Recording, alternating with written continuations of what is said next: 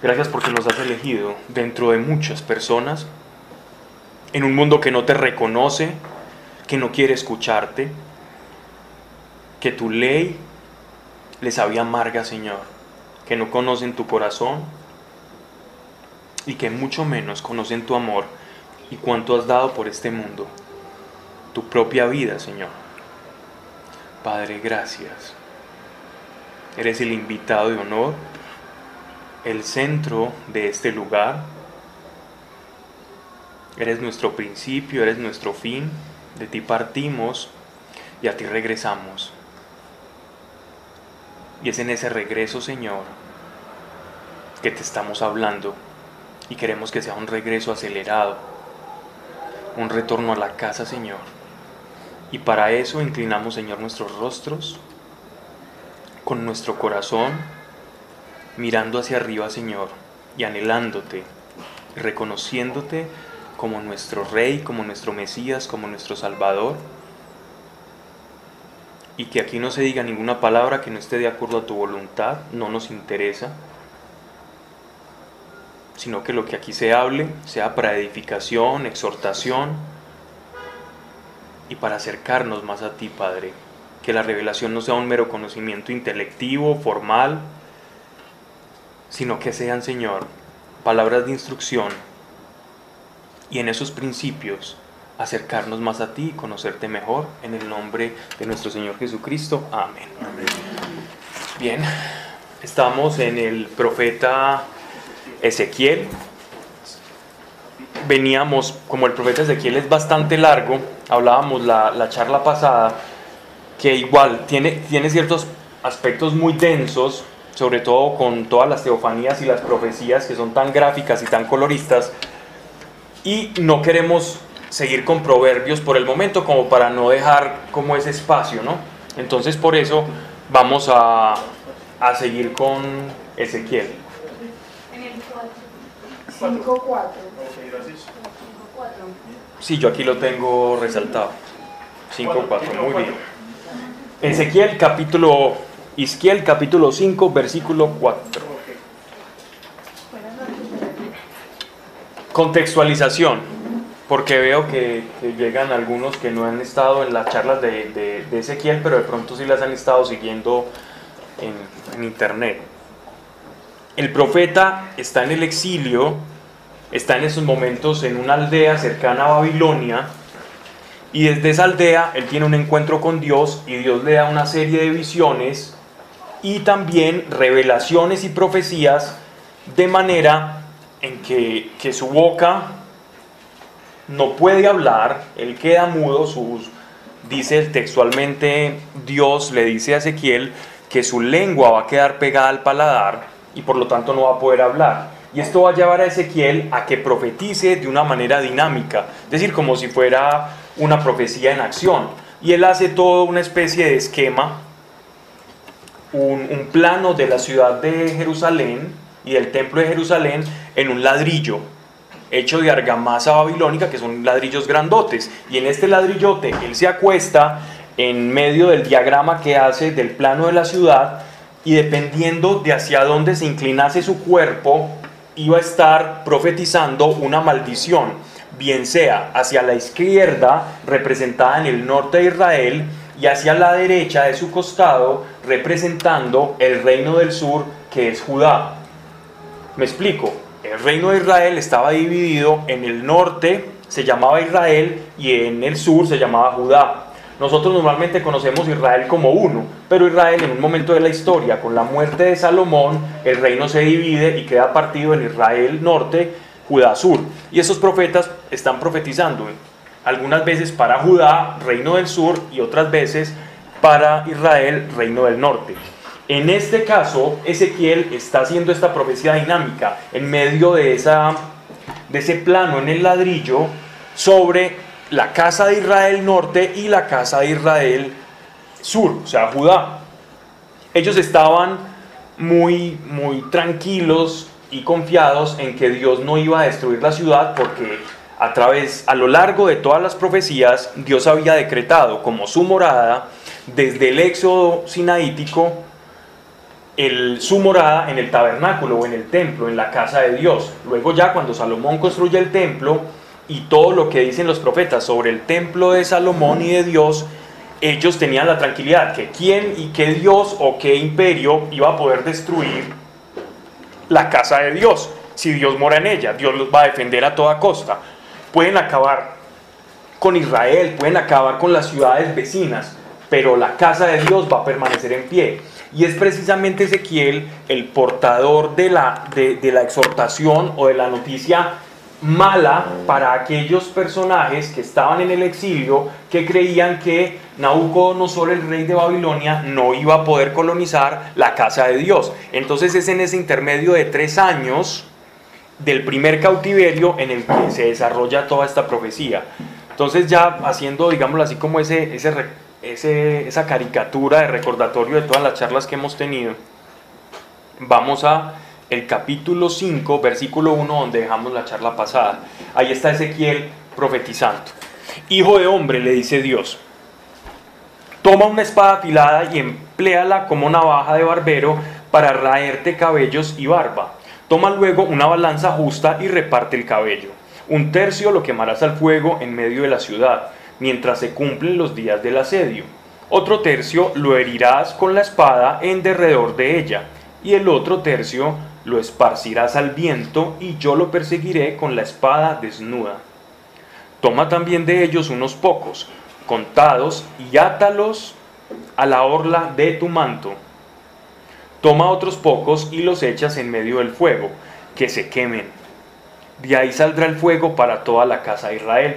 Esto ya lo habíamos hablado la, la, charla pasada, es como una especie de profecía en acción en la que Ezequiel está haciendo todo esto literalmente con su cabello sobre aquel ladrillo. Él está depositando una porción de su cabello se está cortando un cabello sobre, sobre la casa de Israel, otra sobre las afueras del plano que él había hecho en ese ladrillo de Israel, y de esa manera él está profetizando lo que sería convencionalmente como un asedio militar por parte de los babilonios al pueblo.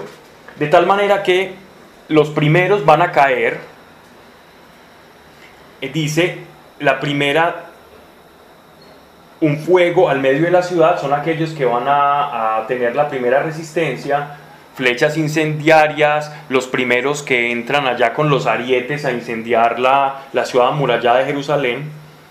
Después dice, otro tercio lo herirás con la espada alrededor de ella, que eran los que custodiaban las murallas, también iban a morir, los que iban a perecer dentro con las flechas incendiarias y el otro tercio lo esparcirás al viento y yo lo perseguiré con la espada desnuda. Algunos que se alcanzarán a ir de la ciudad y que van a perecer en esa dispersión. Pero otra porción muy pequeña de cabello dice, toma también de ellos unos pocos contados y átalos a la orla de tu manto.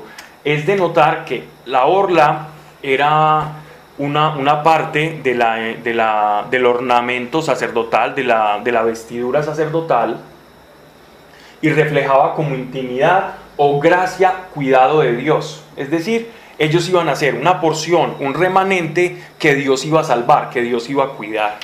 A eso se refiere con la orla del manto, llevarlo como el viajero que lleva, el sacerdote que lleva algo con sumo cuidado. De ahí saldrá el fuego para toda la casa de Israel. Vamos a leer Isaías capítulo 7, versículo 20, que tiene relación con este mismo pasaje. Recuerden que tanto Isaías como Ezequiel como Daniel fueron predicadores o profetas exílicos, es decir, que predicaron en medio del exilio. De hecho, el profeta Daniel es uno de los profetas más reconocidos en el Antiguo Testamento por profetizar cómo iba a ser el regreso de los judíos exiliados en Babilonia a su patria y cómo aquel estado de degradación al cual el pueblo de Dios por causa de la idolatría llegó iba a ser mucho, mucho mayor en proporción la restauración del nuevo reino de Israel y ahí es donde comienza a sonar con mayor fuerza la figura del Mesías restaurador. Es en Isaías y en Daniel donde la figura de el Mesías, no de Mesías, sino el Mesías, que hacíamos la salvedad la charla pasada, no es lo mismo Mesías que el Mesías. Mesías es un ungido. Un ungido puede ser cualquiera, cualquier, bueno, cualquiera no, cualquiera que va a ocupar un cargo o tiene un propósito o una destinación por parte de la providencia. Alguien que Dios designa para un, para un menester. Ese es un ungido. Los reyes eran ungidos. Sin embargo, esos ungidos se llamaban Mesías o Cristos en griego o ungido en castellano. Cristo, Mesías significa lo mismo. Uno es la versión hebrea, la otra es la versión griega. Y, ungido ya viene del latín, pero entonces cuando nosotros hablamos de el Mesías con pronombre, el propio, ese se refiere al Salvador y al restaurador de todas las cosas de Israel, aquel hombre que había profetizado Moisés, del cual había profetizado Moisés que vendría, vendría alguien al igual que él y les enseñaría las cosas y la ley cara a cara tal cual es. Y ese fue precisamente el Sermón del Monte. Fue el cumplimiento exacto y de facto de esa profecía de Moisés. En el Sermón de la Montaña se cumple, se manifiesta, se encarna, se materializa esa profecía. Pero Isaías y, y, Daniel son los que le dan mayor protagonismo a la figura mesiánica. Y la exaltación mesiánica se da precisamente en estos periodos de cautiverio y, de regreso a, la, a Israel por parte de Darío el Persa, cuando ellos regresan allá, en, en, pleno, en plena fundación del, del, imperio griego, cuando llega Alejandro Magno, es ahí cuando empieza ya otra vez a efervecer ese sentimiento nacionalista que espera el Mesías. Y cuando ya en épocas de nuestro Señor Jesucristo, es cuando los ánimos sobre la expectativa de un Mesías restaurador, restaurador perdón, están más exaltados. La animosidad mesiánica en época cristiana es donde está más exaltada. ¿Por qué? Por aquello de los abusos por parte del imperio romano. No, no era lo mismo cuando ellos estuvieron bajo el yugo de los griegos que cuando los judíos estuvieron bajo el yugo de los romanos. Los romanos eran mucho más opresivos que los griegos. Los griegos tenían, daban más permiso de hacer cosas, daban más liberalidad al, pueblo de Israel para sus cultos, para sus cosas, e incluso los Ptolomeos, que es una, una de las dinastías eh, griegas o helenas que salieron después de, la victoria de, de, la muerte perdón, de Alejandro Magno, que eran cinco, cinco lugartenientes de Alejandro Magno, ellos se repartieron todo lo que era el imperio griego y uno de ellos, el que, se, el que fundó la ciudad de Alejandría, donde, pues, no, fue Alejandro Magno, pero que tenía su, origen allá en, Egipto, uno de estos Ptolomeos que tenía a disposición la biblioteca de Alejandría fue el que mandó a hacer la, la, famosa versión que nosotros conocemos como la Septuaginta. Es decir, a ellos les importaba incluso lo que pensaran los judíos o la cosmovisión judía, a diferencia de los romanos, que eran un poco aunque sí tenían una ley de tolerancia religiosa, eh, a veces dependiendo de los ánimos del César, eso cambiaba, eso variaba. ¿Ya? Por ejemplo, en épocas de, Cristo, un poco después de Cristo, sabemos que de aquel emperador que intentó poner su estatua allí, el, Calígula, que intentó poner la estatua allí y que incluso los rabinos de la época y los escritores judíos de la época pensaban en esta es la maldición o la asolación de la desoladora que la desolación que predicaba el profeta Daniel cuando llegue al corazón o al seno del, templo. Así que por eso esos profetas cobran tanta importancia, Isaías y Daniel. Me estoy extendiendo mucho ya por, por, los, por las ramas, pero un poquito para, para dibujar como, como lo importante de este pasaje. Isaías capítulo 7, versículo 20, discúlpenme la introducción tan, tan exagerada. En ese día el Señor usará al rey de Asiria como una navaja aquilada más allá del río Éufrates y les afeitará a los israelitas la cabeza, la barba y la parte inferior del cuerpo. Sí, son los eufemismos que utilizaban para, para no tener que meterse con palabras fuertes. ¿Mm? entendían eso? ¿O Sí. eso de que pasó que lo entendieron? Ellos lo enten- algunas veces, algunos los entendía, lo entendían antes de que pasara. Por ejemplo, te voy a poner un ejemplo muy claro en el Nuevo Testamento. Juan Bautista predicaba precisamente esos tiempos mesiánicos y se dice por cuando uno lee Isaías, cuando uno lee el profeta Daniel y Malaquías, sobre todo Malaquías, el profeta, aunque es corto, es muy sustancioso, dice que antes de la venida del Señor debe haber un arrepentimiento.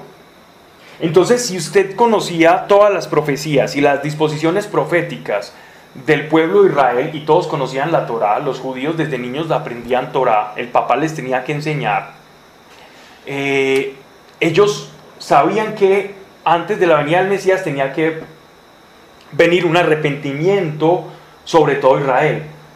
¿Y Juan Bautista qué comenzó predicando? El arrepentimiento. Entonces un judío juicioso ve a un profeta que es reconocido como tal, porque Juan Bautista, según narran los evangelios, era reconocido como un hombre santo. Para ellos, para ellos, eh, para los rabinos, para los levitas y los fariseos, estos hombres, ellos les llamaban los Sadoc o los santos, que llam- como, como traducimos actualmente. Es, Sadoc eran personas especiales que dirigían la vida moral del pueblo a través de su propio ejemplo. Juan Bautista era considerado como uno de esos Sadoc, uno de esos santos. Y este Juan Bautista, y como un nazareo, También. o sea, vivía de, de cabello largo y se vestía con piel de camello, predicando el arrepentimiento y comiendo langostas. Un voto de nazariato de por vida. Y Eso es un voto de pobreza. es un voto de entrega a Dios por completo, no de pobreza necesariamente. Porque ¿qué es pobreza? Entonces, ¿qué pasa? Ellos sí entendían y los que entendieron se bautizaron. Y los que se bautizaron escucharon a Jesús y dijeron, wow, este es el Mesías. O parece que este es el Mesías y lo siguieron. Entonces sí habían muchos que entendían. Por eso él decía, los que tengan oídos para oír, que oigan. Es el que tenga oídos para oír, es el que conozca que las escrituras llegan a mí y hablan de mí. Eso significa esa palabra, el buen conocedor de la escritura. Otros ya, después viendo en retrospectiva, di- dijeron, wow, este sí era el Mesías. Y se convirtió y tuvieron una conversión tardía, después de haber condenado a Jesús. Y muchos, muchas conversiones de ese tipo hubo. Pero más allá pues, de, de- de tener el conocimiento, porque había muchos parecidos y maestros de la ley que conocían las escrituras, era como tener el corazón dispuesto. También, ahí Pues, está. Porque ellos, ellos sabían mucho, los maestros, pero no, no reconocieron ¿no? al al Mesías. Esa era, teniendo ojos no ven, porque- lo- pero ¿quién lo dijo Isaías? Isaías. Tienen ojos y no ven, tienen oídos y no escuchan. Y por eso le enseñaban parábolas, para que teniendo ojos no vean y teniendo oídos no escuchen. Ok. Era una manera de hacer tropezar a aquel que se creía sabio entendido y en su sabiduría tropezaba. Porque la palabra era muy clara. Entonces, este pasaje de Isaías está describiendo cómo Sargón II, el rey asirio, que entró por fin a acabar con Israel del norte, acabó literalmente con todo Israel, con todo, y perdonen la Eso expresión, era para que ellos se prepararan y eso no les pasara. ¿o no, esto era para anunciar, para vaticinar que eso iba a pasar. Ah, Y ellos que ganaban con, digamos, si entendían eso, Ganaban, ganaban un puesto en ese manojo de aquellos que Dios que iba a guardar. salvaron, que Exacto. se salvaron. No de la destrucción, porque la destrucción iba a ocurrir. Para que ellos se metieran en el grupo los que Exactamente. salvaban. Dios siempre está buscando un remanente porque sabe que no les van a escuchar. De hecho, ¿cómo empieza la teofanía de Ezequiel? Para ser bien exactos, empieza Dios diciéndole a Ezequiel, mire, su misión, a usted, yo lo voy a mandar a hablar y no lo van a qué, Escuchar. y no le van a escuchar. Pero el justo que lo escuche y crea, ese va a ser de ese manojo, de, pero es un pequeño manojo. Y el, y el, y el insurrecto, el, el- el que, el que esté díscolo de la, de la fe de la ley y lo escuche y convierta su camino, ese también va a estar en ese manojo, para los justos y para los injustos. Todos están llamados a la conversión, ¿no? Era como Dios también diciéndoles, a los, mostrando a los desobedientes también que lo que Dios dice es en serio y se va a cumplir. Correcto. Para que no, precisamente para que eviten. Exactamente, y también va a ser testimonio para nosotros. Mire que el apóstol Pablo dice en los Hechos de los Apóstoles que todas las peripecias y, y las cosas brutales que vemos que, que pasó el pueblo de Israel es como un reflejo de lo que nosotros vivimos, ¿no? Entonces, ver en, en- en Israel un reflejo de cómo nuestro corazón puede estar sí o no con Dios, es para ponerlo a pensar a uno y tomar decisión, ¿ya? Entonces es como, como un reflejo. El apóstol Pablo decía que la ley era como un ayo, un tutor, un bastón, que nos sirve a nosotros para no tropezar. Pero que en algún momento vamos a tener que dejarlo, como las rueditas del- de, de- de las bicicletas de los niños, para recibir la gracia, ¿no? Bien. Entonces vamos con el versículo 5. Así dice el Señor. Esta es Jerusalén. Yo había puesto en medio de las gentes y de las tierras que están en derredor suyo.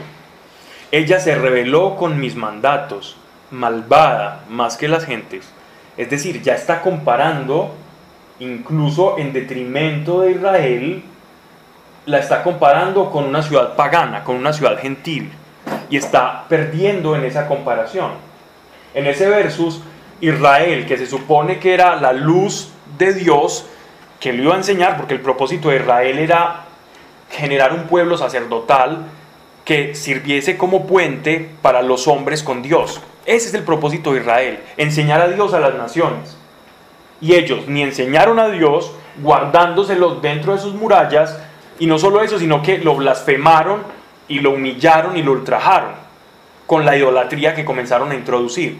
Ojo, nosotros cuando leemos, y esto ya lo he dicho muchas veces, pero, pero es importante siempre como resaltarlo y no está de más decirlo. Y es que para nosotros como lectores de, la revelación de las escrituras, es muy fácil juzgar al pueblo de Israel. Porque si yo leo de una página a otra, en- bien sea en la Nácar Colunga, en la Reina Valera, en la Cantera Iglesias o en la Latinoamericana, tomo una, una página y veo a un pueblo de Dios caminando súper feliz con él. Y a la otra ya están rebeldes. Y entonces uno dice, este pueblo no aprende. Pero ojo, aquí ya han transcurrido 70 años, dos generaciones.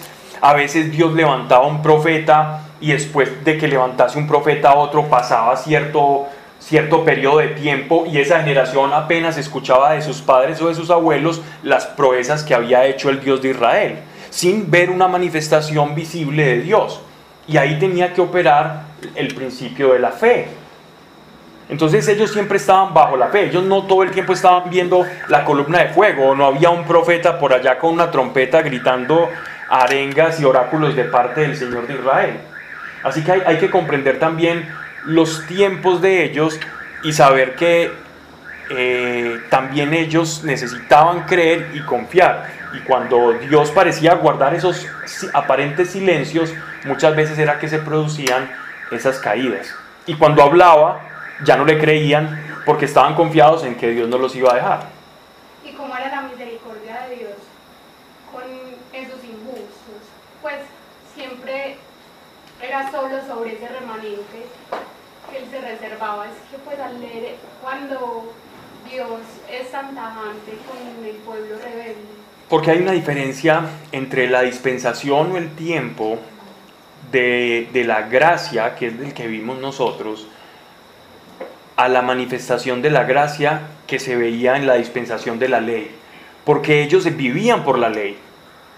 El pueblo de Dios vivió por la ley. Cree en mí, cumple mis mandatos y vivirás. ¿Cierto? Deuteronomio. Por estas palabras ustedes van a vivir. Lejos de ellas ustedes hallarán la muerte. Entonces es algo así como soldado advertido no muere en batalla. La misericordia de Dios era su justicia, era su palabra. Pero entonces Él constantemente, en su misericordia, les estaba enviando emisarios a que les recordaran la ley. Y es que no olvidemos una cosa, la ley se terminó de dar en dónde? La ley. La ley como tal. Ajá. En las tablas. Sí, exacto. ¿Dónde se terminó de dar? En el Éxodo, cuando salieron de Sinaí. Hasta ahí llegó la ley. Ya no hubo más ley para los judíos. Por eso los judíos en su, en- eh, ellos diferencian la Torá de lo que se llama el Tanaj. Hay una diferencia. Torá es la ley, ¿cierto? Tanaj es la ley, o sea, hasta, hasta donde llega Moisés, más los profetas y salmos. ¿Por qué? porque la ley es una. Los profetas vienen a recordar la ley.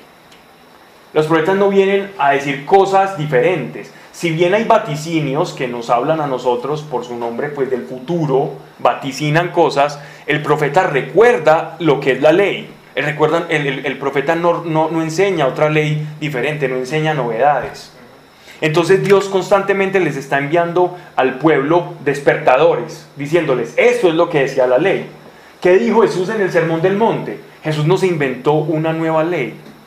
Jesús les dio la interpretación desde una vida de principios a lo que era la ley. Él dice, pero les, eh, les, les fue dicho, pero yo os digo esto, es decir, pero yo os aclaro que lo que quiso decir la ley es esto. Jesús no vino tampoco a inventarse ninguna novedad. Él dice, lo que es para que se cumpliera, dicen los evangelistas, lo que estaba escrito de él. Él no vino a innovar, él vino a dar cumplimiento. Y cuando uno cumple algo, cuando primero lo pronosticó, usted cumple lo que usted ha dicho. De lo contrario, sería un acto completamente fortuito, desarticulado. El sacrificio de Cristo sería un acto completamente fortuito, desarticulado del Antiguo Testamento. Pero el acto de la crucifixión ya estaba planificado. No hay nada aleatorio en él. ¿Sí me hago entender? Bien. Dice, malvada más que las gentes y contra mis leyes, más que las tierras que están en torno suyo, refiriéndose a Egipto, a Siria, Babilonia y cruzando allá otras tierras. Bueno, ya los filisteos para ese entonces no existían.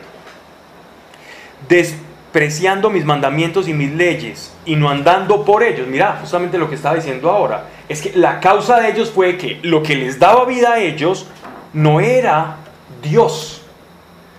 Aunque sí, la ley fue dada por Dios, pero el, judío estaba, su vida estaba garantizada en el cumplimiento de ese pacto. Pero la vida de nosotros, ¿en dónde está encerrada? Dice el apóstol Pablo. En Cristo. O sea que la vida de nosotros depende del cumplimiento de la ley por Cristo, no por nuestra propia cuenta. Y a eso es lo que nosotros llamamos gracia, a lo que Él hizo por nosotros, no lo que nosotros hacemos por nosotros mismos. Porque no podemos producir esa gracia. Eso es verdaderamente lo que se conoce como la gracia de Dios versus la ley. Entonces, miren, despreciando mis mandamientos y mis leyes y no andando por ellos.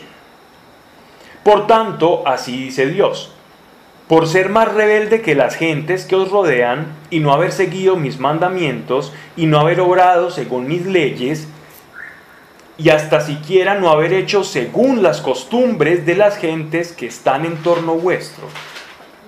Ni siquiera tenían el respeto por Dios que quizás otros que creían en falsos dioses tenían del Dios de Israel pensando que era un Dios más fuerte que el de ellos y que lo dejaban quietico, porque era muy bravo, porque lo sacó de Egipto y porque hacía muchos milagros y le tenían como cierto respeto y no se metían con él. Pues hasta, esas, hasta ese pequeño respeto que tenían los idólatras era mayor que, el, que su propio pueblo que había recibido la ley de su propia boca estaban despreciando y hasta ni siquiera no haber hecho según las costumbres de las gentes, perdón, que están en torno vuestro. Repito, verso 8. Por eso así dice el Señor.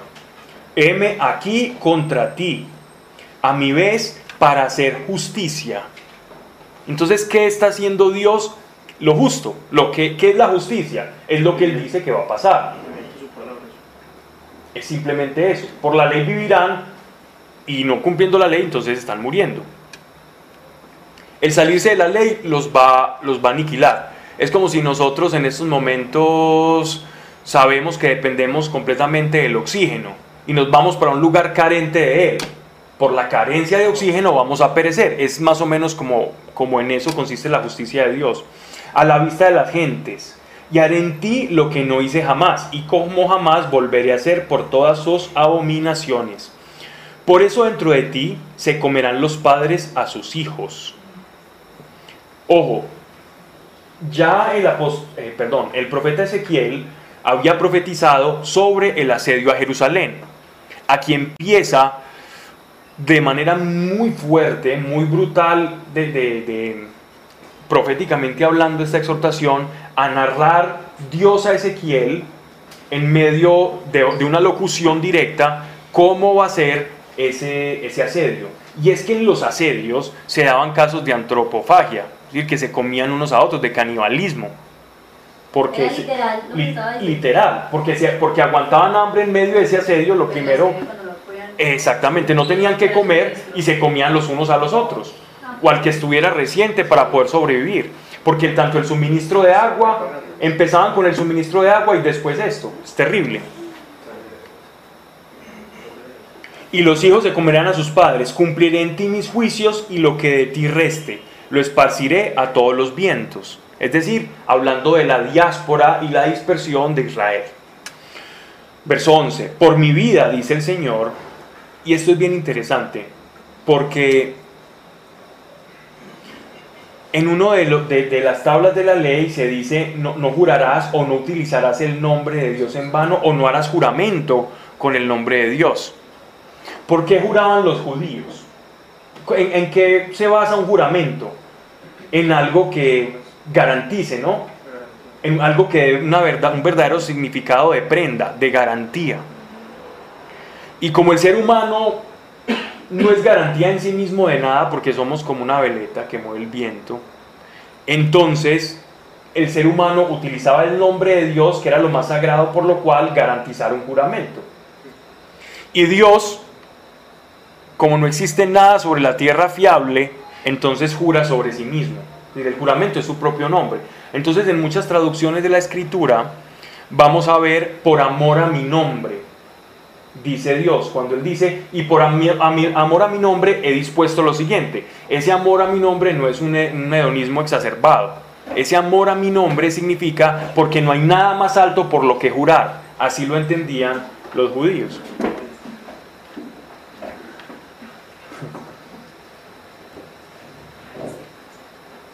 Por mi vida, dice Dios, ya que tú has profanado mi santuario con todas tus fornicaciones. La relación de Dios con sus sacerdotes y con su pueblo era una relación como de una esposa con un esposo. Cuando la esposa o el esposo falla, y busca otra, otra mujer, o en caso de, de- de una mujer, otro hombre, entonces se da ese adulterio, se da esa fornicación. Entonces aquí no se refiere específicamente a que tenían relaciones sexuales en los atrios del templo, sino a que metían falsos dioses, porque ellos tenían un matrimonio con Dios, un pacto con Dios, sellado, ¿cierto? Y se sellaba todo, todos los días con sacrificios y una vez al año con un sacrificio perfecto. Y una fornicación, un adulterio era precisamente fallar ese pacto. Dice, yo también te abatiré a ti, sin que perdone mi ojo, sin misericordia. Una tercera parte de ti morirá dentro de pestilencia y de hambre por el asedio de los babilonios y de los asirios también. Es que ocurrió lo mismo con Sargón II en, el norte. Esto se cumple para ambos lugares, pero está hablando, se está refiriendo más a Jerusalén, porque es la ciudad sagrada. Otra tercera parte caerá en derredor tuyo a la espada, y la otra tercera parte la esparciré a todos los vientos, e iré tras ella con la espada desenvainada. Es una manera de profetizar todo lo que le va a pasar a, a Israel. Esto no es que van a llegar ángeles a matar a todo el mundo, a incendiar, no, simplemente eh, al abandonar la ley, ellos estuvieron a merced de todo lo que iba a hacer el mundo. Y esta es la manera en que se manifiesta la justicia de Dios. Verso 13. Cumpliré mi furor y saciaré con ellos mi ira, y tomaré satisfacción, y sabrán que yo, el Señor, he hablado en mi indignación cuando desfogué en ellos mi furor. Te tornaré en desierto y en oprobio de las gentes que están en derredor tuyo, a los ojos de todos, y serás el oprobio y el escarnio, el espanto y el escarmiento de las gentes que están en derredor de ti. Cuando en medio de ti haga justicia con furor o indignación, con terrible ira. Yo, el Señor, lo he dicho. Cuando cuando dispare yo contra ellos las perniciosas saetas del hambre, que los llevarán a la destrucción, que lanzaré yo para destruirlos, y acreciente vuestra hambre y os quite todo su sustento de pan. cuando lance contra vosotros el hambre y las bestias feroces que te dejarán sin hijos, y pasen por tus calles la pestilencia y el estrago, y haga caer sobre ti la espada, yo el Señor he hablado. Es una profecía muy colorista, muy fuerte, brusca para, para alguien que recién ha conocido a Dios y ha leído el Evangelio de Juan y después lea Ezequiel. Pero esto es lo que nos hace ver a nosotros la gran diferencia en que en lo que es vivir por la ley y lo que es vivir por la gracia. Todo, o sea, todo el pueblo sufría indistintamente si le servían a Dios o si estaban cumpliendo No, porque los que les servían eran los del remanente, no. Pues, pero por ejemplo el profeta, por ejemplo...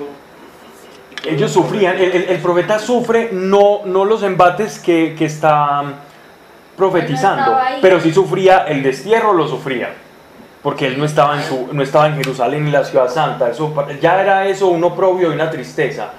Dos, sufría profetizando estas cosas. Tres, sufría porque sus parientes, muchos de los que conoció en vida, Los amigos. los am- iban a estar sufriendo. Entonces sí hay un sufrimiento, pero es rescatado como tal. Que conste que aquí el justo, el que está en el pacto, no sufre esto. Los que no estuvieron en el pacto son los que sufren esto. Pablo, y si les mandaba a decir Sí. eso. Del norte... Esto ya se lo había mandado a decir desde antes. Lo que pasa es que empezamos a leer Ezequiel. Pero hay muchos profetas preexílicos. Caso de Jeremías, por ejemplo. Jeremías profetizaba llorando. Él escribió lamentaciones. Si ustedes leen lamentaciones es llamados de años diciéndole al pueblo de Israel, para que no les pase esto, hagan esto. ¿Y qué hacían los reyes? Se reían de él. Algunos lo escuchaban. Un rey que lo escuchó, pero después llegaron otros falsos profetas, en el caso de Jeremías, y salameramente le hablaban al rey y le decían, no, usted está muy bien, lo está haciendo muy bien, Israel va es para arriba. ¿Y qué pasaba? Y a Jeremías lo encarcelaban. ¿Por qué? Porque lo que profetizaba no, no calaba. Era ave de mal agüero. ¿Y quién quiere tener un ave de mal agüero en la corte? Él prefería tener un lamezuelas, un sobasacos, un adulón al lado que le, que le, que le dijera cosas bonitas, Lo que quería oír. Pero que por otro lado lo iba a llevar a la destrucción. Eso le pasó al pueblo de Israel. Y no solo a Jeremías. Hay una lista larga de profetas que vaticinaban que esto- para que esto no ocurriera. De hecho, en, en el caso, por ejemplo, de, del remanente que quedó en Babilonia, solo fue una generación la que ellos estuvieron en Babilonia. Fue rápido porque fue una generación de judíos muy piadoso, de la cual hablábamos que provienen los, los famosos reyes magos. Provienen de esa generación, eh, de esas generaciones que se quedaron en Babilonia, pero que seguían los principios de la ley. Y por la, por la ley, por la fe y por el seguimiento de la profecía, estos sabios de Oriente pudieron visitar al niño Jesús que, que nacía en un pesebre. Siguiendo las profecías de Daniel, ellos sabían el momento y sabían la hora, porque eran buenos lectores de, los signos, ¿no? Entonces, eh, sigamos. Entonces, nos puede sonar fuerte, sí, pero esto es la descripción en la boca de Dios de un pueblo impío que está siendo asediado. Si queremos traducir esto a la realidad, babilonios acabando con la ciudad de Israel, acabando con el templo, destruyéndolo por completo, profanando las cosas sagradas, matando niños, matando gente adulta, sacerdotes, guerreros, todo el mundo allá. Esta es la descripción de un asedio victorioso por parte, por parte de Nabucodonosor. Esto es, traducido a la, a la materia, fue lo que pasó.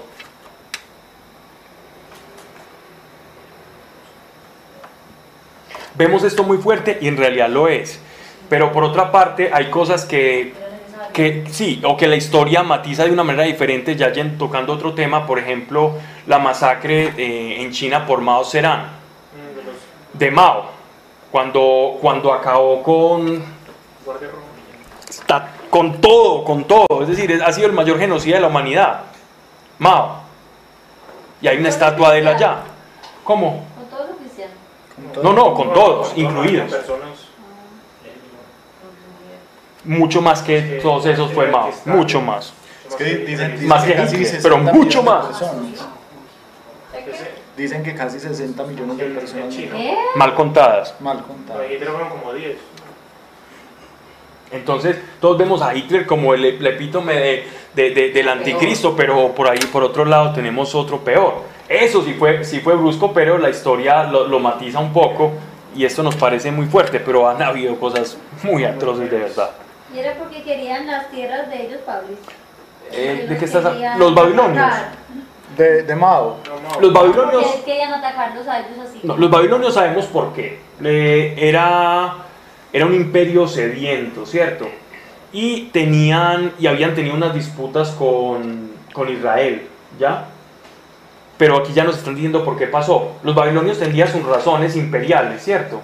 De, de poderío y, y de querer controlar. Pero ya, ya sabemos por qué Dios permitió que cayera. Y es que, ojo, y ya lo vamos a hablar en unas profecías que creo que ya se vienen como por el capítulo 8 y 9, si alcanzamos. El Israel siempre y hasta la fecha geográficamente está en el ojo del huracán. Es que Israel siempre desde que fue constituida como la tierra prometida estuvo primero entre los hititas, el imperio egipcio. Después llegaron, el egipcio siguió, porque el egipcio eh, siguió hasta mucho tiempo, siguió por, surcados por el sur con Egipto, en el norte los asirios, al oriente eh, los eh, sumerios, babilonios, Persas. Después esos se, se transformaron en medos, en persas, los otros se, se transformaron en, eh, bueno, ya después llega Alejandro Magno y ya quedan acorralados por los, por los griegos y después ya, los, ya no por los griegos sino por los romanos. Siempre han estado geográficamente en el ojo del huracán y eso va a resaltar mucho más la mano providencial de Dios. Como una población puede sobrevivir tanto estando siempre rodeada por enemigos mucho más numerosos. Siempre son los enemigos más poderosos, entre comillas, en el papel, cómo puede sobrevivir esa nación, para que se resalte la gloria del Señor. Pero como viven por la ley, si no cumplen la ley, entonces la providencia del Señor deja que el huracán siga su curso.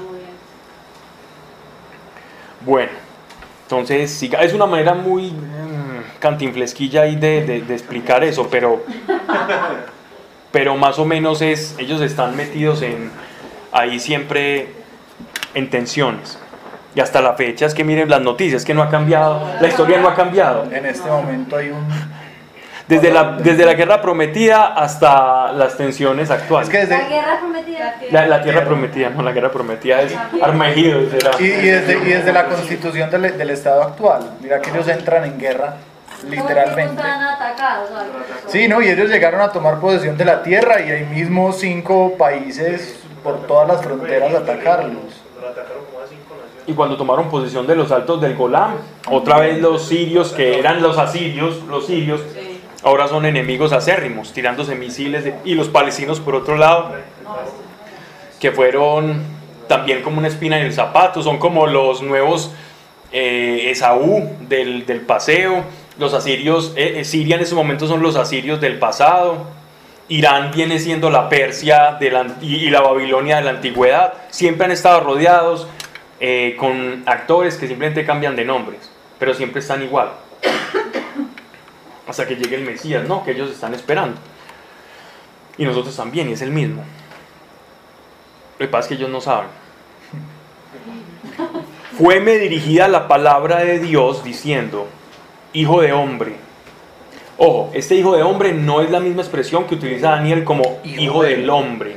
Ojo, es diferente. Hijo del hombre es Jesús. Hijo de hombre, vuelve el rostro a los montes de Israel y profetiza contra ellos. Di, oíd montes de Israel, la palabra del Señor. La palabra profética, la palabra como tal, cuando Dios dice hable, estos juicios que daban los profetas, era que este verbo profético se hacía material. Cuando él estaba profetizando, él sabía que esa palabra iba a producir algo. Como cuando Dios le dice, profetice sobre los huesos secos. Y ellos se levantan, él hable que esa palabra eh, ungida tiene vida. Ajá. Oye, pero si Ezequiel no, no podía hablar, entonces, ¿cómo iba a Ah, ¿cómo les, con, cómo les ¿Cómo iba a eso? mensaje? Porque no, ojo, ojo, ojo, no, no, no, porque es diferente. Él no le estaba profetizando a las personas. Él dice, profetícele a los montes. Estaba solo. Cuando, se le, cuando tenía las cuerdas sobre la lengua, era para hablarles a ellos de la destrucción de Jerusalén, para llamar la atención y empezar a ver que este era un profeta raro, que era un signo de contradicción. En este caso, de hecho, de hecho hay muchos comentaristas, lo que vos estás pensando, Alguien va- lo pensó. alguien lo pensó, pero él está, él está profetizando en estos momentos a las cosas naturales, no a las personas, ¿Y para qué? para que se muevan. Cuando O sea, Jesús cuando él decía, hablaba solo podía hablar y cuando había gente no podía hablar. No, porque él dijo, profetiza, entonces Dios le desató la lengua. Ah. Dios se lata y Dios se la desata al profeta. Y así lo va como, como a- cuando, cuando va domando al caballo. Pues. No, él estaba muy lejos. Es como decir, vaya, vaya, háblele al Cerro Nutibara desde acá. No, Jesús Profetícele al Cerro. Nutibara. Entonces usted dice, Cerro Nutibara, te pasará esto, esto y esto. Y, pu, y, y sale algo allá y el pueblito paisa brinca. Por decirlo de alguna manera. Pues Pero él no estaba ahí, sino a distancia. exactamente. Él no estaba en el pueblito país. Pero al hacer eso, efectivamente eso iba a pasar. Él estaba profetizándole al pueblito paisa, el pueblito paisa, algo estaba empezando a pasar en ese momento. La pa- eso es lo que yo digo. Puede sonar simpático, pero la palabra profética tiene trascendencia. Cuando, cuando Dios hizo callar, cuando Jesús hizo callar, por ejemplo, la, la tormenta, O la higuera. o, o la- cuando maldijo la higuera, cuando caminó sobre el agua, ¿qué estaba diciendo él? Yo tengo potestad sobre los elementos. La multiplicación de los panes. La multiplicación de los panes. En Jesús se encarnaba todo eso.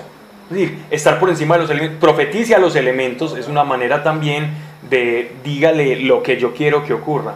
Y está utilizando a un hombre, a un intermediario. Y, profe- y dice, vuelve tu rostro a los montes de Israel y profetiza contra ellos. Di, oíd montes de Israel la palabra del Señor. Así dice el Señor. A los montes, a los collados, a los torrentes, a los valles. Voy a traer contra vosotros la espada perdón, y destruiré todos vuestros altos.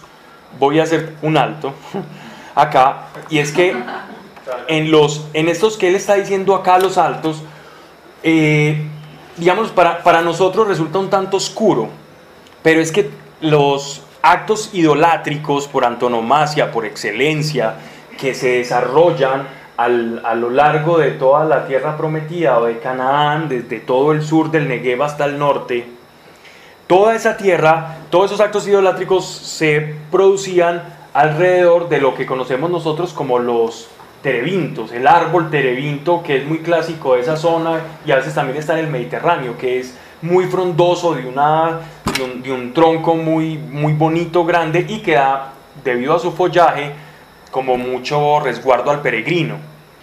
Esos árboles eran conocidos en la antigüedad como, o encinos también. Un terebinto es el mismo El encino encinar de Mambré. como el encinar de Mambré, que era donde, donde Abraham encontró refugio y se le apareció ahí, tuvo una teofanía. Ese, esos encinos eran eh, árboles como sagrados y, y- y hacían cultos idolátricos a esos encinos porque eran como una especie de símbolo de fertilidad. Y aquellos que tenían su fe corrompida, entonces eh, tallaban en el, en el tronco del encino una imagen de la diosa Astarte, representante asiria de la fertilidad o cananea de la fertilidad, que a su vez era una representación tomada de una deidad babilónica que era eh, Ishtar. Entonces esta, esta Ishtar se transformaba en, también era una mujer, era un torso de una mujer y era como, y hacían cultos idolátricos a la fertilidad.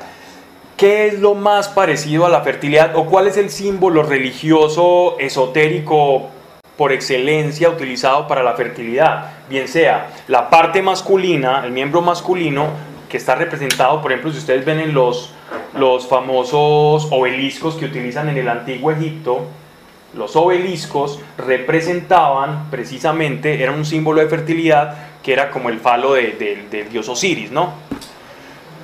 Y en, es- eso en la versión, en la versión, en la versión egipcia. En las versiones babilónicas y asirias era la diosa Inanna, Inanna, Istar, eh, Astarte, Astarot. Sí, es que son nombres que cambian, pero es la misma. Astarte y Astarot son la, son la misma. Unos cambian del lado de Siria, otros de Asiria o Babilonia, y van transformándose, pero es la misma deidad. Simplemente que cambia de, de- de- de forma. Y entonces, en este caso, la fertilidad era una mujer muy voluptuosa, de grandes pechos, que tallaban en los árboles y hacían ritos en torno a la fertilidad. Y ya se pueden imaginar qué clase de ritos se hacían para la fertilidad, que eran un poco fuertes de esos ritos. Entonces él está profetizando sobre toda esa idolatría que hay en medio de, Jerusalén y Israel y que ellos han permitido esa contaminación. Entonces, por eso dice, oíd montes de Israel la palabra del Señor Yahvé, así dice el Señor. Dios a los montes, a los collados, a los torrentes, a los valles. Voy a traer contra vosotros la espada y destruiré de vosotros, de, todos vuestros altos, donde se hacían y se practicaban todos esos ritos. Vuestros altares, ahí está, para, para rubricar esto que estoy diciendo, verso 4, vuestros altares serán devastados y destrozados vuestros cipos solares. Cipo solares, un cipo es un, es un pedazo de, de- de- de piedra, ¿no? Es un, como una estructura ahí como lítica que está, que está como erigida para, para hacer como calendario solar o para seguir el transcurso del sol y de acuerdo a eso pues ritos del solsticio, etcétera, etcétera, donde se practicaban todo este tipo de cosas. ¿Dónde se ve mucho eso? En los celtas, por ejemplo, tenían, tenían muchos ritos de este, de este tipo, pero los cananeos y los egipcios también.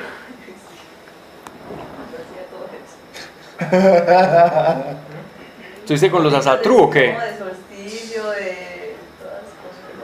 Pero bueno. Y ahorita en los altos del Golán hay, No, pero- encontraron unos, pues, unos restos arqueológicos de unos lugares de estos de adoración, incluso más grandes que estos de muy conocidos de, de ¿cómo es que se llama? Göbekli Tepe, Mm, sí, Stonehenge. también. Sí, es que todas las culturas han tenido dioses, temas de fertilidad y eso. ¿no? Sí, sí, claro, es muy normal.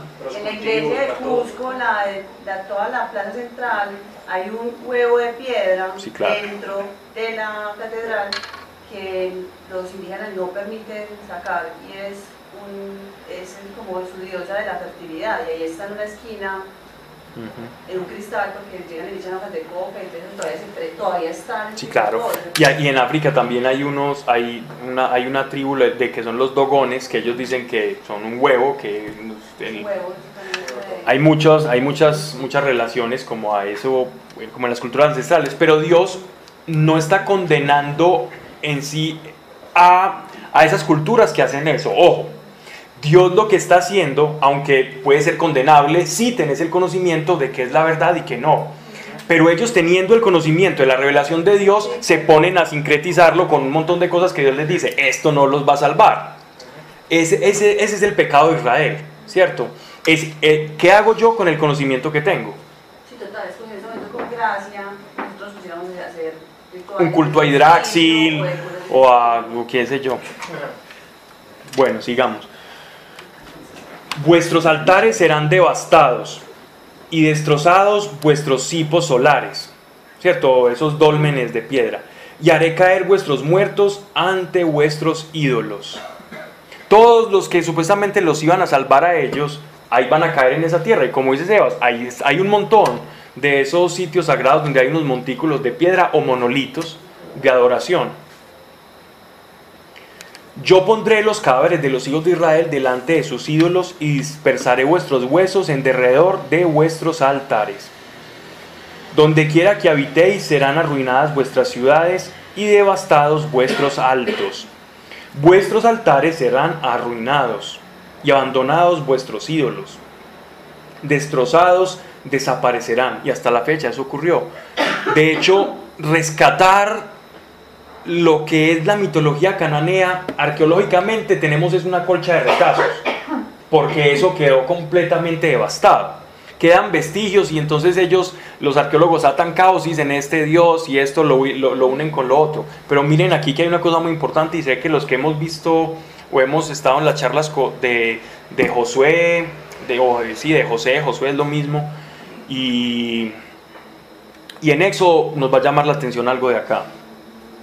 Dice, Vuestros altares serán ruinados y abandonados vuestros ídolos, destrozados, desaparecerán. Serán rotos vuestros cipos al sol y aniquilados, aniquiladas vuestras obras. Caerán en medio de, de vosotros los muertos y sabréis que yo soy el Señor. Esta parte, bueno, sigamos, sigamos que aquí viene lo, versículo 8. Mas dejaré de vosotros entre las gentes unos restos que escaparán a la espada cuando sean dispersados por las tierras. Vuestros dispersos se acordarán de mí en las naciones en que estarán en cautiverio. Porque yo quebrantaré su corazón, fornicación, que se apartó de mí, y sus ojos que fornicaron tras los ídolos. Y tendrán horror de sí mismos por las iniquidades que cometieron y por todas sus fornicaciones. Sabrán entonces que yo soy Dios. No en vano había dicho que había de escarmentarlos. Este pasaje es muy similar, Al Apocalipsis no, pa- no Sí. Pablis. muy similar a Apocalipsis. Todo esto también, lo que ocurrió, no sé si en algunas traducciones habla sobre las montañas de Efraín. Lo que pasa es que pensé encontrármela en esta, pero no la encontré. Esos altares, la mayor cantidad de esos altarcitos estaban en las montañas de Efraín. Y no en vano sabemos que de las montañas de Efraín provenían como el último bastión de quienes? De los anaquitas, de los descendientes del gigante Anak, de los de donde era oriundo Goliat, de, de estos hombres que medían hasta casi 4 o 5 metros de altura, que José terminó de aniquilarlos. Y era donde estaban más estos, alar- estos altares solares. Pero no me voy a meter con eso todavía. Y algún momento hablaremos de eso. David, no fue el que terminó de aniquilar todos los gigantes, no fue David. Casi, casi. A los filisteos sobre todo. Lo que pasa es que a veces la gente piensa que por, Por Goliat. por Goliat todos los filisteos eran gigantes, pero no. Ahí lo contrataron, ¿no? Sí, él era un mercenario. Goliat era un mercenario. No es que los filisteos eran grandes o gigantes, no. Él, él era un mercenario. Bien. De hecho, el, el- el nombre Goliat es de muy difícil rastreo. Pues etimológicamente hablando, Goliat no tiene como acepción alguna.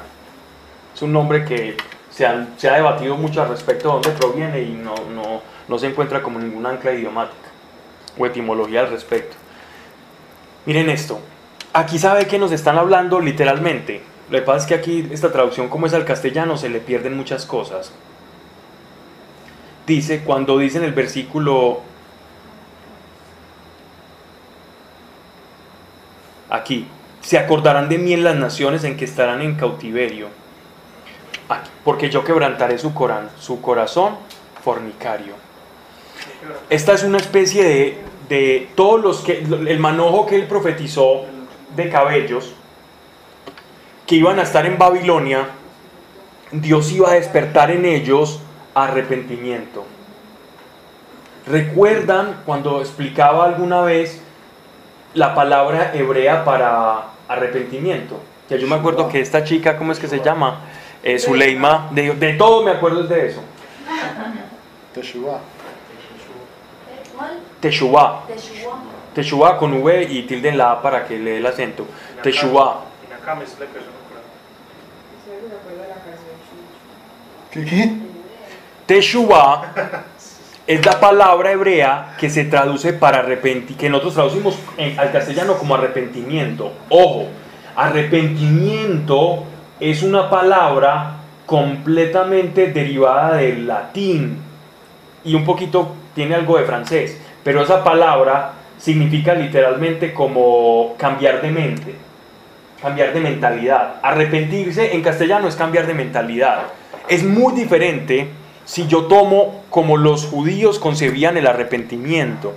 Teshuvah literalmente significa volverse, retornar. ¿Y uno a dónde retorna? De donde se alejó. Usted no puede retornar a donde nunca ha estado.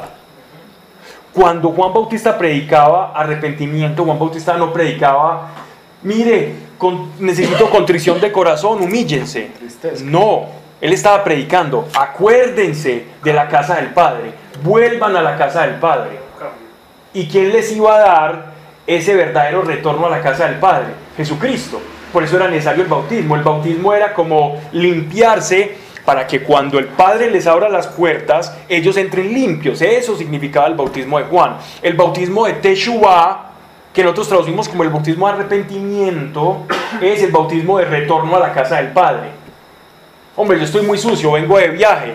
Ellos se, se- lavaban porque ellos esos viajes eran terribles se bañaban para poder llegar como una visita decente a una casa. Bueno, ¿y qué más si es la casa de Dios? Vamos a revestirnos de ese sentimiento de gozo, de Teshuvah, de volver a la casa. La parábola del hijo pródigo es una parábola de Teshuvah.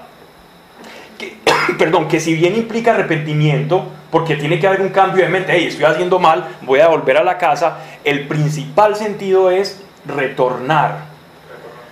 Ojo, en griego hablé del castellano, ¿cierto? Es arrepentimiento. La palabra que utiliza el apóstol Pablo y, Santiago en sus cartas, Pedro también creo que en una de las cartas habla de arrepentidos, es metanoia en griego.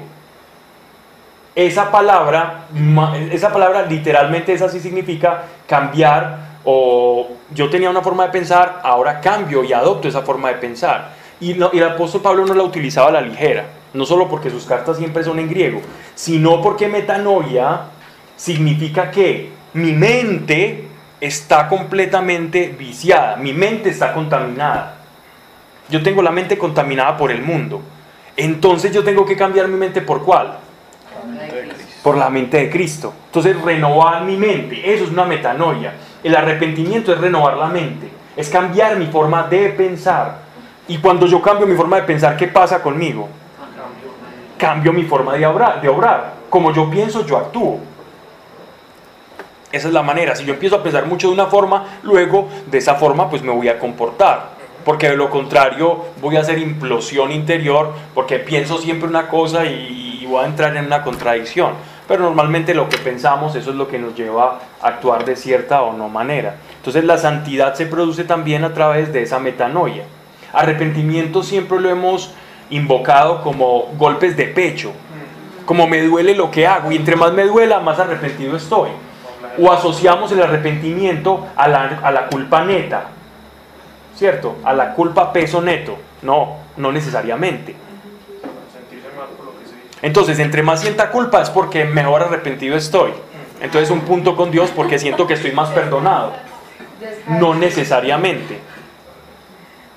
Puede que sientas poca culpa, pero unos deseos irrefrenables de volver a la casa del Padre. Así que el sentimiento de Teshuvah está produciendo ese cambio en tu corazón. Que es más importante, que es ese sentimiento de adopción que da el Espíritu Santo, ¿no? Entonces miren que vale la pena hacer como esa- esas, pequeñas, esas pequeñas salvedades y así la profecía se nos, se nos hace Sí, más, bonito. más digestiva. ¿no? Por eso se dice que la culpa no es de Dios. ¿O no? La culpa es un, es un estado antes del arrepentimiento, es un estado transitorio o que te lleva, es un paso al arrepentimiento. Pero cuando esa culpa no hace transición al arrepentimiento, entonces ahí ya no es la culpa sana, sino que es culpabilidad. Es cuando la culpa no logró hacer esa metamorfosis, esa transformación al arrepentimiento y se quedó siendo una oruga y no pasó a mariposa, por, por ponerlo en esos términos. Bien. Pablo, cuando no hay culpa, cuando las personas no sienten nunca culpa.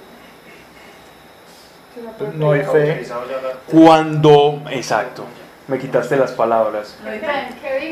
Ya tenés la conciencia cauterizada. Cuando yo hago algo y ya no siento culpa, es porque ya callé al espíritu, el relojito suizo. Saludos a Elena y Albita. La culpa siempre precede al arrepentimiento, no la culpabilidad. No se me da nada a pecar, significa que no amo, na- no amo nada a Dios. Si tú amas a una persona, no la quieres ofender. Si tú verdaderamente la amas, no la quieres ofender. Y cuando la ofendes, aunque por orgullo tú puedas hacer parecer como si no te importara, porque somos orgullosos, Cuando pasas y estás en un tiempo a solas, tú dices, qué pesar, la embarré con esta persona. Quizás no se lo reconozcas de frente, pero hay culpa dentro de ti. ¿Por qué? Porque le amas y uno no quiere dañar al que ama. ¿Quién, quién le ha dado una palmada a un hijo? O pregúntenle a sus padres. ¿Cómo se sintieron la primera vez que les tuvieron que castigar? Eso no se siente nada bien. Y puede fingir el hecho de, de- de permanecer sólido, ¿cierto? Indolente, como estatua griega, pero, pero por dentro lleva, lleva como una especie de sentimentillo de culpa. Así es, así de la misma forma es el pecado en nosotros. Y si no tiene el Espíritu Santo, es normal que no sienta culpa. Es lo más normal del mundo. Normal fuera que no. Anormal fuera que no, perdón. Aunque pasa, pues, gente que no tiene el Espíritu Santo, pues tiene mucha culpa. Pues Eh, otras cosas. Exactamente, no. Y la culpa Culpabilidad. No ya es culpabilidad, ¿cierto? Ya es culpabilidad porque no te sirve para nada, sino para, para culpabilidad co- es lo que más aleja. Ma- aleja más la propia culpabilidad que el pecado. ¿Y saben qué pasa cuando la culpabilidad se va apoderando de las almas de nosotros? La culpabilidad nos va diciendo, bueno, yo ya como ya la embarré y fuera de eso ya me da pena acercarme a Dios, ya la sigo embarrando y sigo como escarbando más y me voy de- entrando más. Y así funciona la culpabilidad. Es el arma número uno junto a, eh, o al- no parecer que está ahí del demonio. Claro, es que lo que le interesa finalmente no es que la gente peque, sino que sea parte de Dios. Es que eso es lo que él busca. No es que, Porque es no que- se metan en... Es que lo más triste, Alejo, ¿sabes qué es? Que los demonios saben del poder de la sangre de Cristo más que nosotros que hemos sido redimidos por ella.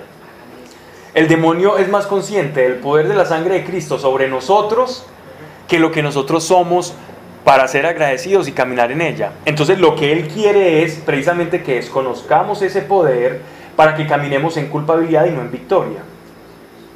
Pablo, yo ese fin de semana escuché algo, una y algo como que, que es que a, toda hora nosotros le, esta- le estamos echando la culpa al diablo. El diablo solamente como que te pone la cascarita una vez, de ahí para allá, sí que es uno el que, pues como el que sigue lo que tú decías, como escarbando. Sí, claro, por decirlo de alguna manera, ¿no? Como, sí, como que da el empujoncito y ya sigue uno ahí de cabeza hasta Sí. Ok. Eh, vamos entonces Quedamos en el nueve. No. Verso 11. Bate las manos y huella con tu pie diciendo, ay, después de tantas horribles abominaciones, caerá la casa de Israel a espada, de hambre y de peste. El que esté lejos morirá de peste, el que esté cerca caerá la espada, y el que quedare y esté asediado morirá de hambre. Desfogaré mi ira, y reconoceréis que yo soy Dios cuando yazcan sus muertos junto a sus ídolos, en derredor de sus altares, en todo alto collado y en la cima de todos los montes, bajo todo árbol frondoso y bajo toda encina. Ah, mira, ahí está hablando ya de los y es de todos los montes, bajo todo árbol frondoso y bajo toda encina copuda. Esa es una manera, perdónenme la expresión porque no es precisa, pero me hago entender, es como una puya a todos esos actos idolátricos que se fraguaban en torno a, lo- a los encinares. Y bajo toda encina copuda, allí donde, o frondosa pues, allí donde ofrecían perfumes de grato aroma a todos los ídolos. Yo tenderé contra ellos mi mano y tornaré la tierra desolada y solitaria desde el desierto de Ribla, donde quiera que habiten, y sabrán que yo soy Dios. De, de Bilata. Está bien. Eh, ¿qué- a- ¿Dónde queda eso? Queda, eso es como una forma de referirse también, bien sea eh, esta mm, Ribla, que es una, es una población que está cercana al- a la frontera entre Egipto y, y Judá, a lo que se conoce como el Negev o el desierto del Negev. Y se está refiriendo que esto va desde el Negev por toda la costa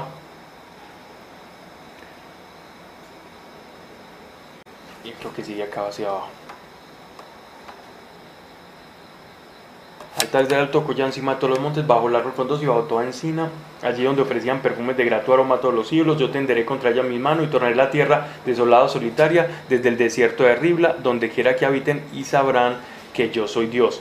Es, como una forma de referirse, que va, que la destrucción que va a haber por todo Israel va a ser desde el Negev hasta lo que es Siria o lo que se conoce que hasta ahora existe como el río Orontes, ¿cierto? Que es un río que atraviesa esta Siria, llega casi hasta lo que es actualmente Turquía y va a desembocar al Mediterráneo. Ese es el río Orontes, o sea, nos están hablando que todo Canaán va a estar, va a pasar por la espada, desde la parte sur hasta la parte extrema norte. Eso es una, una forma de, de decirlo. Vamos entonces a capítulo 7. Nos ha rendido hoy. Versículo 1. Fue me dirigida la palabra de Dios diciendo, mira, hijo de hombre, así habla Dios. Es el fin para la tierra de Israel. Viene el fin sobre los cuatro confines de la tierra. Llega para ti el fin y desencadenaré mi ira contra ti y te pagaré según tus obras. No le está diciendo al profeta, sino a la ciudad. Echaré sobre ti todas tus abominaciones. No se apiadará de ti mi ojo, no tendré compasión. Echaré tus obras sobre ti y en tu seno tus abominaciones, y sabréis que yo soy Dios, porque así dice el Señor. O sea, ¿por qué van a saber que Dios es Dios? Por el cumplimiento de lo que Él está diciendo. Desdicha tras desdicha viene, llega el fin, está amenazándote el fin, ya está ahí. Ya te llega el fin, habitante de la tierra, ya viene el tiempo, ya llega el día del alboroto, pero no de alegría, en los montes. Ahora enseguida voy a derramar sobre ti mi ira y satisfaceré en ti mi furor, juzgándote según tus obras, y he echado sobre ti todas tus fornicaciones. ¿Qué nos queda a nosotros cuando no tenemos la ley y cuando no tenemos la gracia? Nuestras obras. Cuando yo no tengo la ley que me cuide, como un bastón, como dice el apóstol Pablo, y no tengo la gracia que absuelve mis pecados, ¿qué me queda a mí? Señor, te presento lo que yo he hecho en la vida. Eso es lo que tengo delante de ti. ¿Y qué es lo que tienen y qué eran las obras que ellos tenían para mostrar? Las obras que los condenaban. Esa es la justicia. Voy a terminar hasta el versículo 13 para que terminemos acá.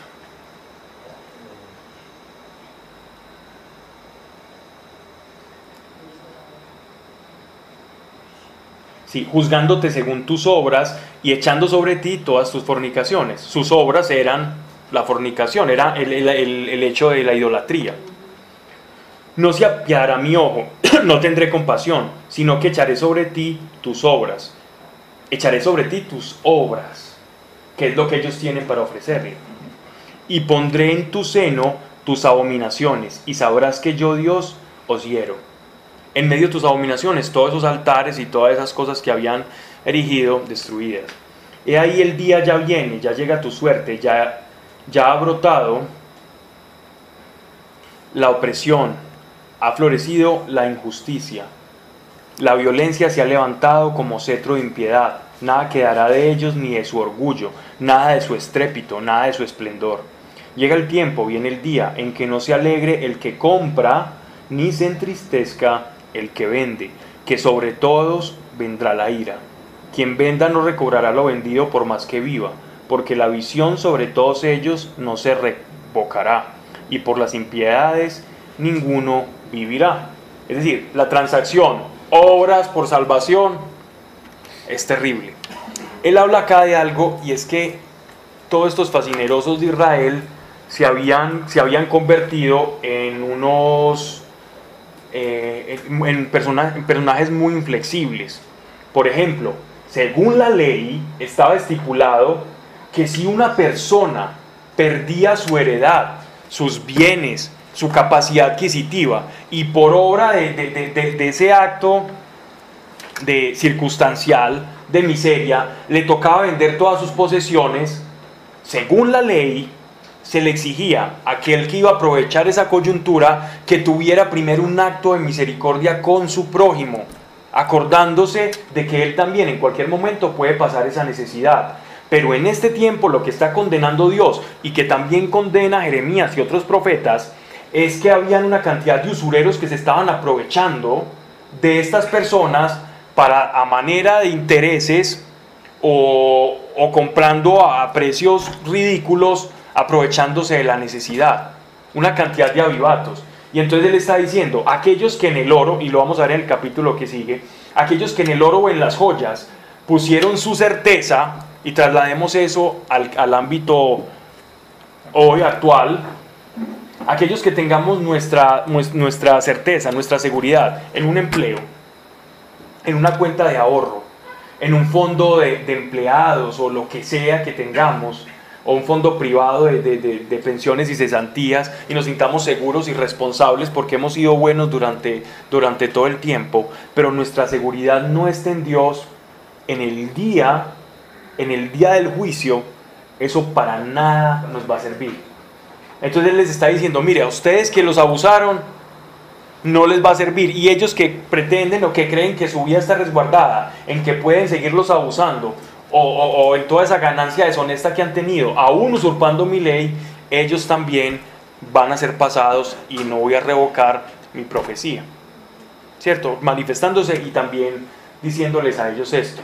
Por eso, en atención a todo eso que ha habido el pueblo judío, ellos son muy unidos. Es que si, tú eres un judío actualmente, ellos, ellos cumplen en algunos preceptos de la ley, los que son juiciosos, y ven esto. Entonces ellos ven a un hermano judío caído y le ayudan.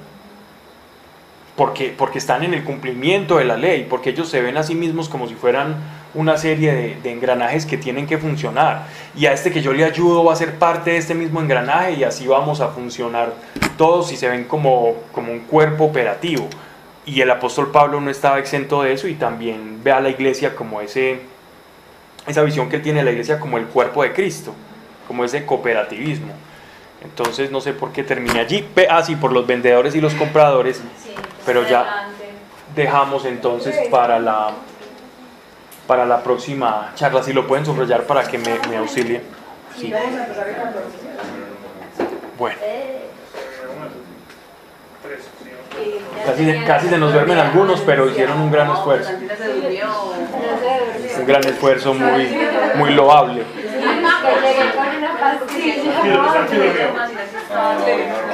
¿Cuánto, ¿Cuánto de lo que yo hablé aquí se escuchó como un eco en tu,